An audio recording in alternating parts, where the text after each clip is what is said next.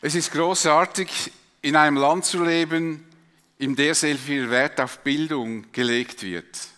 Ein Land, das dafür sorgt, dass jedes Kind unabhängig seiner Herkunft und sozialer Stellung in der Gesellschaft ein Recht auf Bildung hat.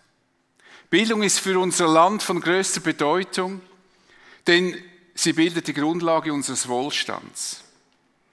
So dürfen und müssen wir unsere Kinder in den Kindergarten, in die Schule ziehen lassen. Denn die Schule ist obligatorisch, damit jedes Kind die gleiche Chance bekommt und Eltern ihre Kinder nicht einfach aus irgendwelchen Gründen zurückhalten dürfen. Zum Glück ist das so. Für Eltern ist es bereits der erste Schritt, wenn ihre Kinder in den Kindergarten oder in die Schule gehen, ihre Kinder ein bisschen loszulassen. Die Kinder müssen Personen anvertraut werden, die auf unsere Kinder großen Einfluss ausüben werden.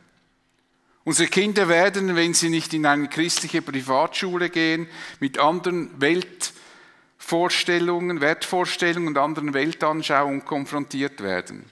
Das kann bei christlichen Eltern Bedenken und Ängste auslösen, denn wir wollen unsere Kinder bewahren und beschützen und möchten, dass ihr kindlicher Glaube bestehen bleibt und sie nicht verlieren.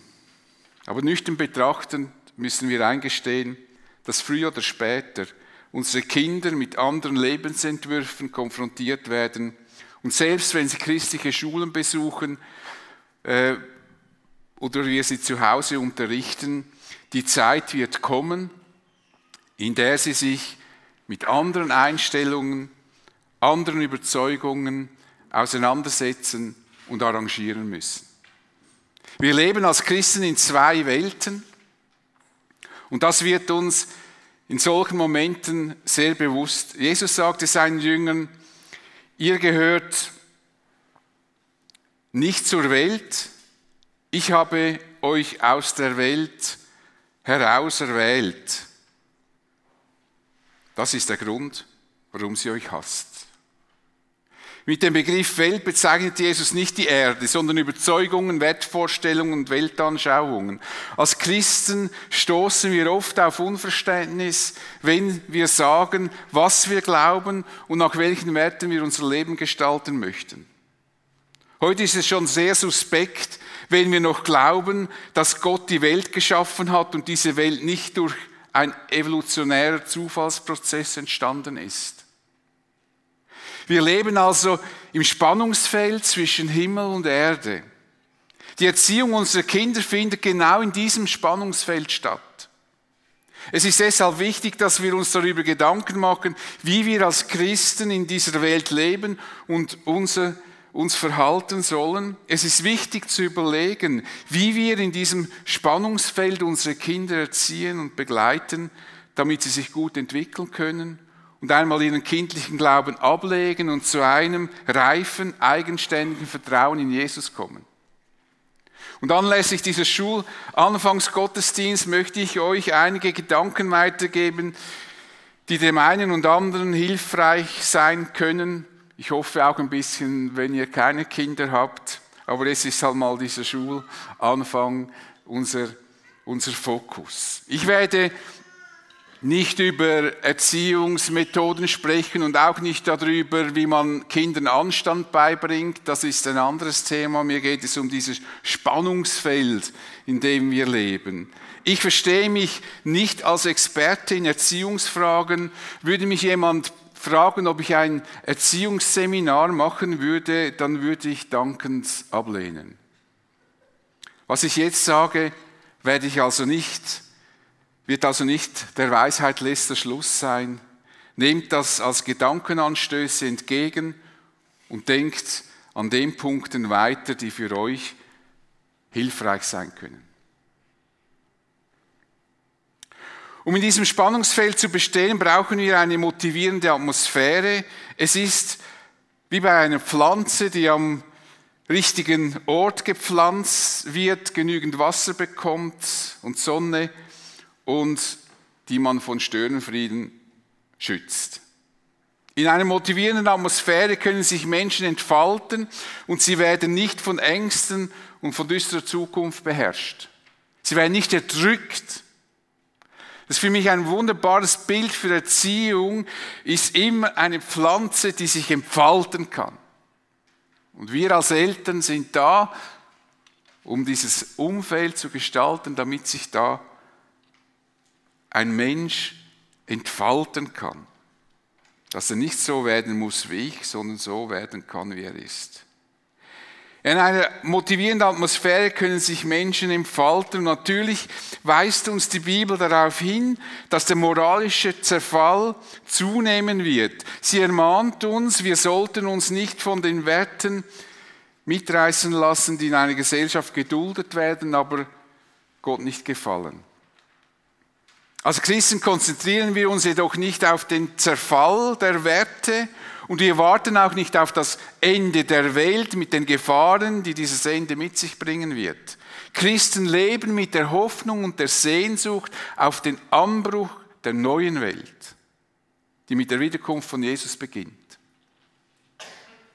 Christen warten also auf Jesus und nicht auf den Antichristen. Sie konzentrieren sich nicht auf die düstere Seite, sondern auf den, der da kommt. Christen freuen sich auf die Begegnung mit Jesus, auf den Tag, an dem wir Jesus mit eigenen Augen sehen werden. An einem Flug zwischen zum Beispiel nach Bangkok möchte ich veranschaulichen, wie wir in diesem Spannungsfeld zwischen Himmel und Erde eine motivierende Atmosphäre begünstigen können. Jeder, der in den Flieger steigt, weiß, dieses Flugzeug könnte abstürzen. Übrigens auch, wenn man ins Auto steigt, weiß man, man könnte verunfallen. Ich könnte nun angespannt und ängstlich im Flugzeug sitzen und darüber nachdenken, wie es wäre, wenn es abstürzen würde, was ich auch schon getan habe, wenn ich im Flugzeug sitze, und bei jedem Ruckeln erschrecken. Wisst ihr, was ich mache, wenn das Flugzeug ruckelt, weil so viel fliege ich ja dann auch nicht? Dann, dann gibt es ja manchmal, holpert das so. Und dann gucke ich immer auf das Personal, auf die Stewards und Stewardessen, ob die unruhig werden oder nicht. Und wenn die weiterarbeiten, hier nichts wäre, denke ich, okay, dann ist das normal. So, hat jeder so seine Technik. Ich könnte aber auch im Flieger sitzen und mich am Essen der, äh, und der Bedienung erfreuen, wenn das Essen natürlich gut ist. Ich könnte mit meinem Nachbarn ein gutes Gespräch führen und voll Freude auf die kommende Zeit in Bangkok wartend meine Zeit verbringen. Als Christen wissen wir, dass sich die Welt auf eine Katastrophe zu bewegt, aber wir leben trotzdem freudig und zuversichtlich weiter. Nicht die lähmende Angst steht im Vordergrund, sondern die Freude auf das, was kommen wird und die Freude auf Jesus, den wir dann sehen werden. Christen können und sollten akzeptieren auch, dass viele Menschen anders denken und leben und handeln. Wir leben jetzt halt in dieser Welt. Wir müssen uns nicht konstant mit dem Verhalten anderer Menschen beschäftigen. Christen sind keine Moralapostel, die mit erhobenem Zeigefinger den Menschen begegnen. Paulus schrieb den Korinthern, in meinem früheren Brief habe ich euch vor dem Umgang mit Menschen gewarnt, die ein unmoralisches Leben führen. Aber die Korinther hatten das komplett falsch verstanden, was Paulus hier ihnen sagen wollte. Sie meinten, sie müssten sich jetzt von den Menschen, die ein unmoralisches Leben führen, distanzieren und Paulus muss hier intervenieren und sagen, stopp, stopp, ihr habt mich falsch verstanden. Dabei dachte ich natürlich nicht an Menschen, mit denen ihr zwar in dieser Welt zu tun habt, die aber Gott nicht kennen. Wenn ihr den Kontakt mit allen vermeiden wolltet, die ein unmoralisches Leben führen, geldgierig sind oder andere berauben oder Götzen anbeten, bliebe euch nichts anderes übrig, als die Welt zu verlassen oder andere Übersetzungen äh, sagen, äh, als die Welt zu räumen. Wollten wir von diesen Menschen uns distanzieren, müssen wir die Welt verlassen. Jesus selber pflegte zum Merken der Pharisäer Gemeinschaft mit Menschen, die ein gottloses Leben führten. Wir können und sollen uns von den Menschen, die unseren Glauben an Jesus nicht teilen, nicht absondern. Solche Bewegungen gibt es immer wieder, die das tun. Doch das führt meistens in ein katastrophales Fiasko und Menschen werden dort oft misshandelt oder missbraucht, Machtmissbrauch. Wollte Gott, dass wir zu Menschen, die nicht Christen sind, keinen Kontakt pflegen, würde er uns doch gleich zu sich nehmen. Nun ist es wichtig, dass wir in unserer Familie und in unseren Gemeinden eine motivierende Atmosphäre schaffen, in der man leben und atmen kann. Wir müssen unseren Kindern helfen, um im Bild des Fluges nach Bangkok zu bleiben, diesen Flug gut zu überstehen, auch im Wissen, dass das Flugzeug abstürzen könnte. Und vier Punkte möchte ich zu bedenken geben, die wir, wie wir eine motivierende Atmosphäre schaffen können, ohne unseren Glauben zu verleugnen. Wir begünstigen eine motivierende Atmosphäre, indem wir Menschen lieben. Wir lieben Menschen, die ganz andere Werte vertreten und danach leben. Jesus sagte sogar, wir sollen unsere Feinde lieben. Liebt eure Feinde und betet für sie, die euch verfolgen. Und wie ernst er das meint, sagt er indem er weiterfährt, wenn ihr nur die liebt, die euch Liebe erweisen, was für einen Lohn habt ihr dafür zu erwarten? Tun das nicht sogar die Leute, wie, Leute wie Zolleinnehmer? Also, wenn ihr meint, die Aufforderung der Liebe gelte nur, dass ihr euch untereinander liebt, ihr sowieso sympathisch findet, dann habt ihr etwas falsch verstanden. Wir sollen diese Menschen lieben, weil sie von Gott geliebt sind. Er liebt diese Menschen so, dass er seinen eigenen Sohn für sie hergab. Dass Jesus für, am Kreuz starb für diese Menschen. Und weil, diese Liebe, weil wir diese Liebe Gottes kennen und selber an uns erfahren haben, können wir sie auch andere, anderen Menschen weitergeben. Als Christen sind wir Repräsentanten Gottes und deshalb wünscht Jesus, dass wir sogar unsere Feinde lieben. Paulus fordert von den Christen in Rom, dass sie unnötigen Streit vermeiden. Das ist zwar nicht immer möglich, doch wenn es möglich ist und soweit es an euch liegt, lebt mit allen Menschen in Frieden. Soweit das möglich ist, mit allen Menschen. Es ist wichtig, dass die Menschen merken, dass wir sie schätzen und freundlich mit ihnen sind, auch wenn sie völlig anders denken, glauben und leben als wir. Das heißt nicht, dass wir immer gleicher Meinung sein müssen und nie widersprechen dürfen, aber man kann auch freundlich sein und Respekt bewahren.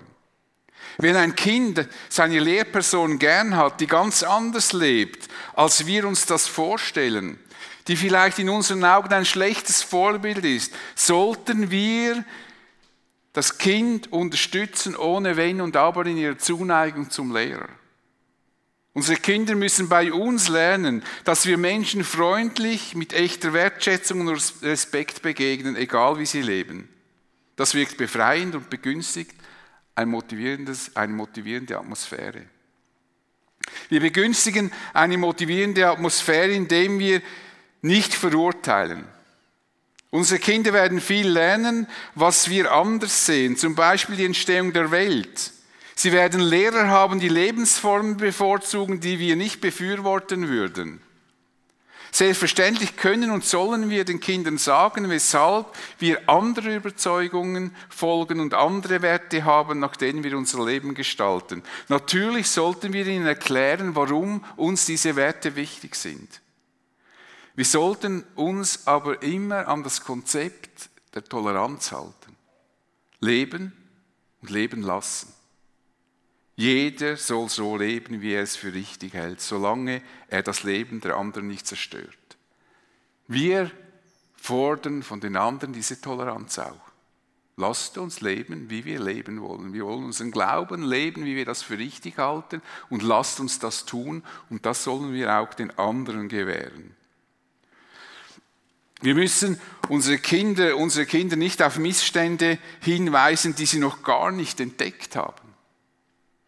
Der beste Zeitpunkt, um mit Kindern über unterschiedliche Einstellungen zu sprechen, ist, wenn das Kind selber fragt. Kinder erleben die Welt anders als wir und wir sollten von ihrer Sicht der Welt ausgehen und bei den Punkten anknüpfen, die sie beschäftigen. Und drittens, wir begünstigen eine motivierende Atmosphäre, indem wir von Menschen lernen. Menschen, die Jesus ablehnen, können hohe und ehrenwerte Ziele verfolgen. Sie können ganz hervorragende Pädagogen sein. Von solchen Menschen sollten wir lernen. Wir sollten unseren Kindern helfen, zwischen dem zu unterscheiden, was gut und hilfreich ist und dem, was zerstört und in die Irre führt. Wir sollten nie auf diese Ebene kommen, das sind Christen, deshalb ist es gut und das sind keine Christen, deshalb ist es nicht gut. In einer solchen Welt kann man nicht wirklich mehr leben, weil es einfach nicht stimmt. Paulus sagt, richtet eure Gedanken ganz auf die Dinge, die wahr und achtenswert, gerecht, rein und unanstößig sind und allgemeiner allgemeine Zustimmung verdient. Finde ich eine interessante Bemerkung. Allgemeine Zustimmung. Er sagt nicht, die dem Geboten Gottes entspricht, sondern allgemeine Zustimmung. Beschäftigt euch mit dem, was vorbildlich ist und zu Recht gelobt wird. Also wir können auch als Christen etwas loben, was gut gegangen ist, selbst wenn die das getan haben, eine ganz andere Weltanschauung haben. Sind wir uns dessen bewusst, dass Christen nicht immer alles besser wissen und können? Wir begünstigen eine motivierende Atmosphäre, indem wir aufmerksame Gesprächspartner für unsere Kinder sind. Ich erachte das als eine der Hauptaufgaben in der Erziehung, dass wir auf die Fragen unserer Kinder eingehen und uns Zeit nehmen. Wir können nämlich die Einflüsse, denen unsere Kinder ausgesetzt sind, nicht verhindern, aber wir können ihnen dabei helfen, diese Einflüsse zu verarbeiten und einzuordnen. Die Schule wird sich nie nach unseren Werten richten. Deshalb ist es unsere Aufgabe, den Kindern die Werte zu vermitteln, die wir wichtig finden. Und das macht man aber nicht, indem man den Kindern sagt, das darfst du und das darfst du nicht, und das so darfst du denken und das darfst du nicht denken.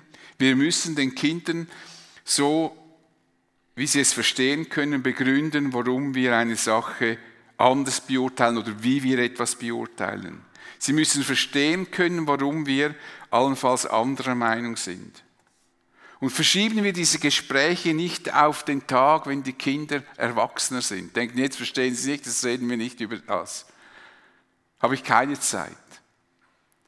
Wenn wir heute keine Zeit haben, um mit unseren Kindern das zu verarbeiten, was sie beschäftigt, und das ist eine, in meinen Augen eine der größten Aufgaben in der Erziehung, dann werden sie auch uns nicht mehr fragen, wenn sie älter sind.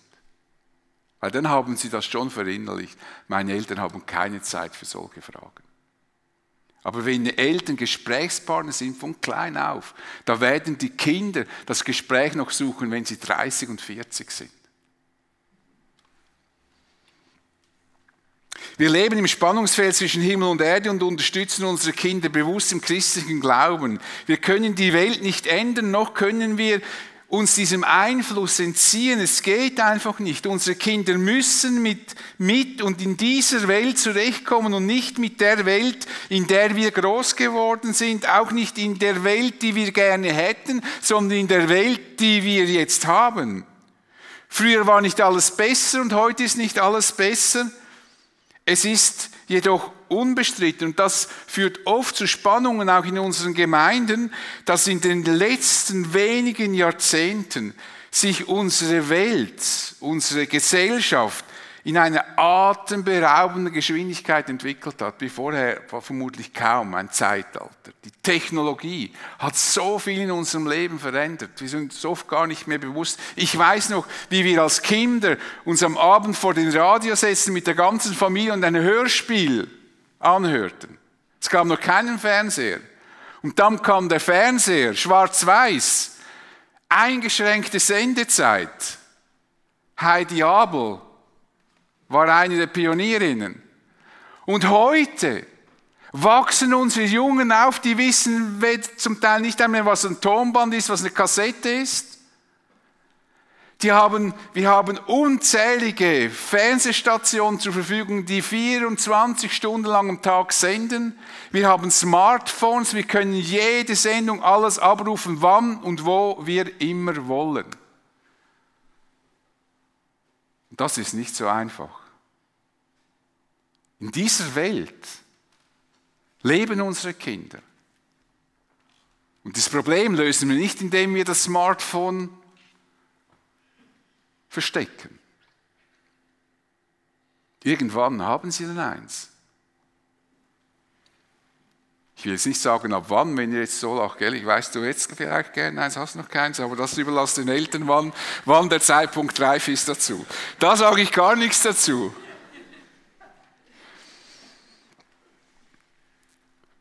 Wir sind wirklich mit so vielen Einflüssen konfrontiert heute.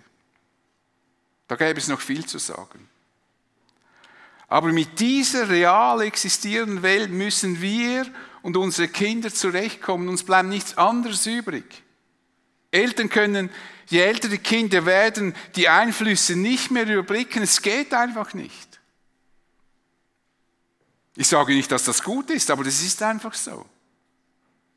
Also müssen wir den Kindern helfen, wie sie die richtigen Entscheidungen treffen können, von wem und von was sie sich beeinflussen lassen wollen. Das ist nun wirklich der wichtige Punkt und das ist die große Herausforderung, die wir heute haben, die Gesellschaften, vielleicht die Eltern noch gar nicht hatten, weil da gab es einen allgemeinen gesellschaftlichen Konsens, Konsens was sich gehört und was sich nicht gehört. Das wusste jeder. Das muss heute alles diskutiert werden was sich gehört und was sich nicht gehört. Das ist eine große Herausforderung in der Erziehung. Paulus schreibt, und das kann vielleicht so ein Leitwort sein, schlechter Umgang verdirbt auch den besten Charakter. Das war schon immer so, also schon zur Zeit des Paulus. Die wichtige Aufgabe ist, dass wir als Eltern unsere Kinder unterstützen, dass sie lernen, sich für die positiven Einflüsse zu entscheiden. Leider kann man das nicht einfach machen. Es gibt kein Rezept, das garantiert funktioniert, denn jeder Mensch ist eine eigenständige Persönlichkeit und ist schlussendlich für sein eigenes Leben und seine eigenen Entscheidungen verantwortlich. Aber Eltern können ihre Kinder unterstützen, dass ihre Kinder sich eher, eher für den positiven Einfluss entscheiden.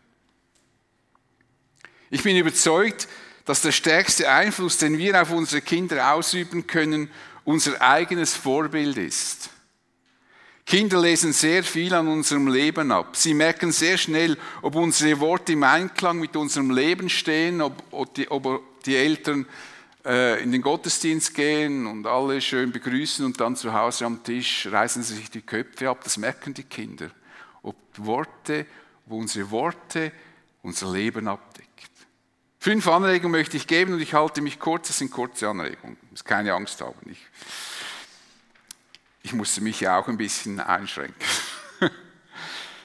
Wir unterstützen unsere Kinder und fördern ihren Glauben, indem wir verbunden bleiben, verbunden mit Gott. Kinder sollen erleben, dass die Eltern eine Beziehung zu Gott haben. Kinder sollen ruhig mitbekommen, dass Eltern beten, nicht nur das Tischgebet. Ich weiß noch, als unsere Kinder klein waren, meine Frau und ich beten immer am Abend miteinander. Äh, und dann, wenn die Kinder klein waren, sind die immer zwischen uns rumgedüst, wenn wir gebetet haben. Aber das war mir egal. Aber die Kinder haben von Grund auf gesehen, unsere Eltern beten. Sie sehen den Vater beten. Es ist für Kinder hilfreich, wenn sie erleben, dass sich ihre Eltern vor Gott demütigen. Sie werden verstehen, dass die Demütigung vor Gott kein Ausdruck von Schwäche, sondern ein Ausdruck von Stärke und Reife ist. Wir unterstützen unsere Kinder im Glauben, indem wir für das Reich Gottes leben. Kinder realisieren, ob die Kirche für die Eltern ein Kegel, eine Art Kegelclub ist, wo man hingeht, wenn man nicht gleich weiß, was man am Sonntagmorgen macht. Oder ob es ein Ort ist, wo sich die Familie Gottes trifft. Der Ort, wo man Gemeinschaft pflegt und wo die Familie gewissermaßen erweitert wird.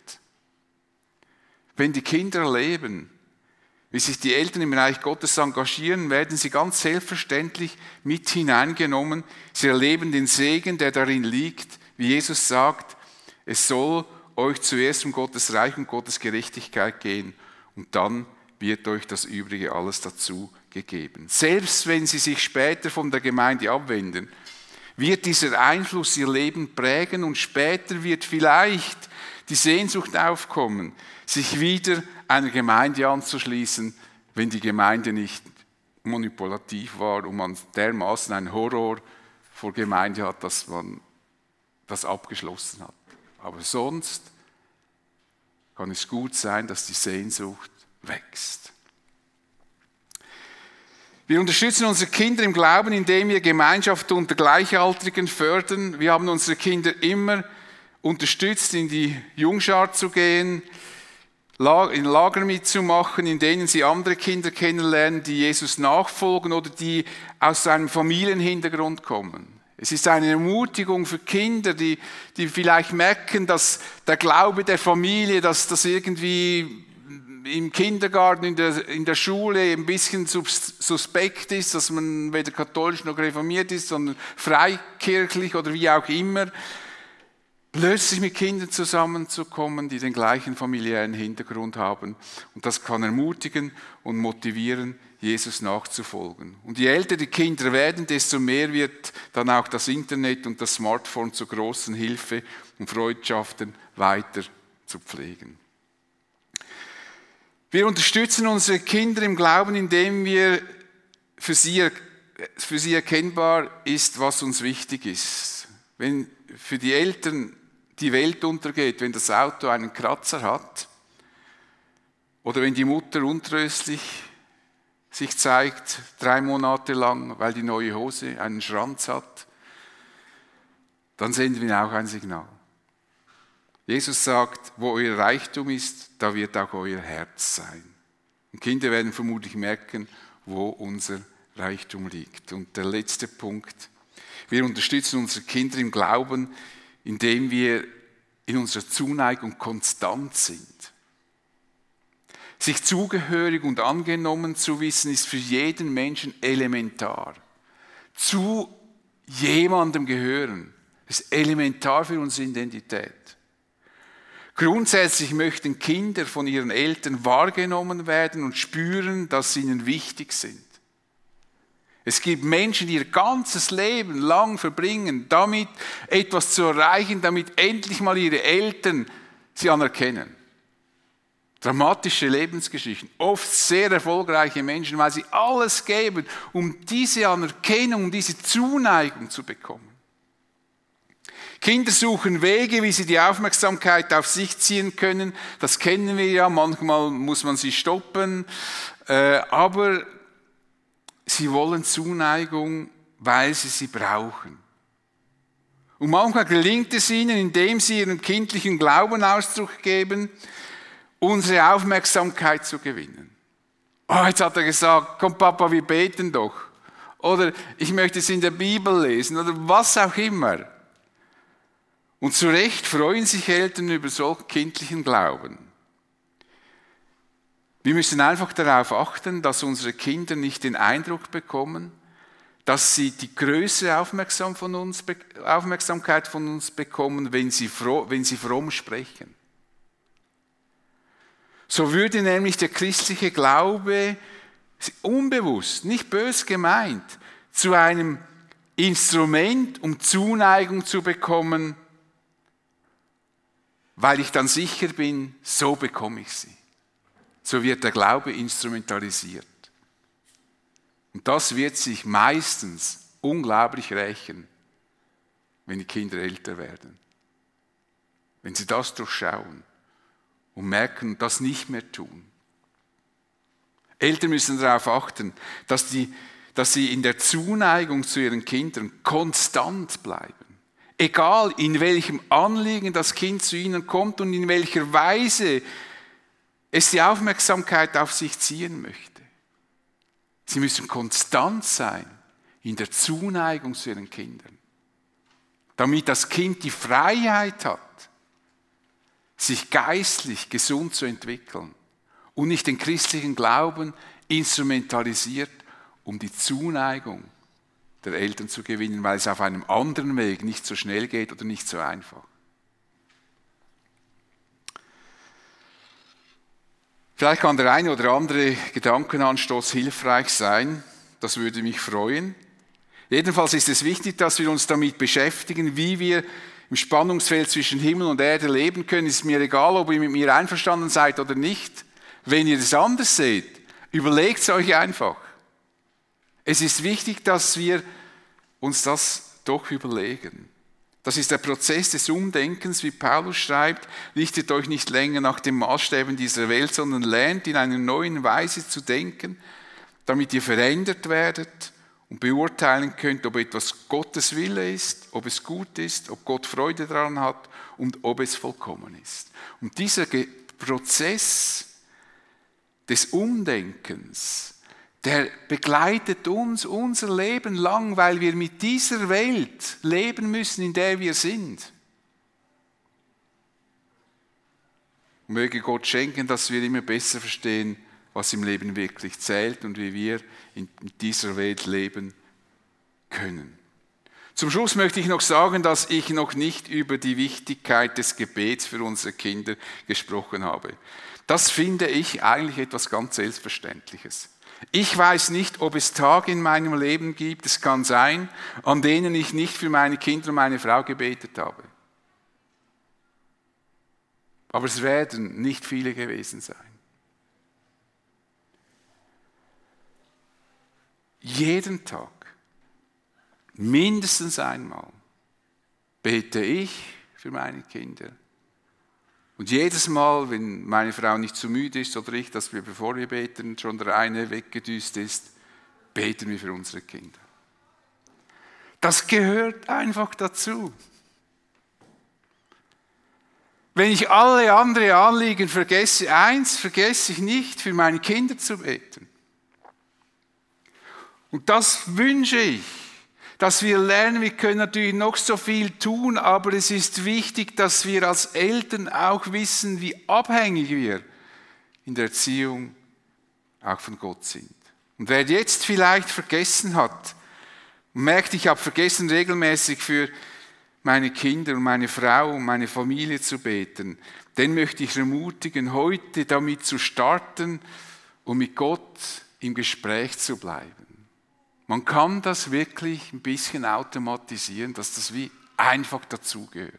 Man tut es einfach. Manchmal mehr von Herzen, manchmal weniger von Herzen, aber man tut es.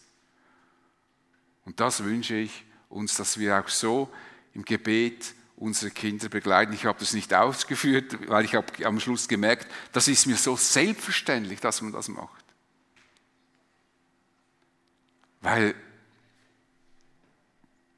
ja, es ist einfach so. ich bete mit uns. Ja, Vater, wir leben in einer Welt, die sich unglaublich schnell entwickelt hat. Und wir sind hier viele im Raum, die ganz anders aufgewachsen sind, mit ganz anderen Hintergründen, ganz anderen Werten. Es hat sich so viel verschoben und in dem drin ist es uns wichtig, dass wir lernen, mit dieser Welt zu leben, in der wir sind und in dieser Welt dir treu zu bleiben. Vorbilder zu sein, auch unseren Kindern.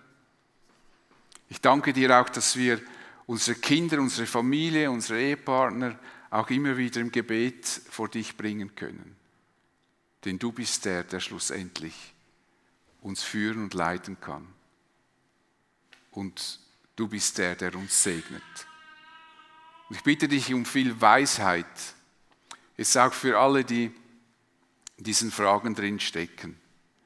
Und dass wir das mitnehmen, was, was hilfreich ist und das, was vielleicht nicht so hilfreich war, halt zur Seite tun. Dass schlussendlich dein Name groß wird und groß bleibt in unserem Leben. Amen.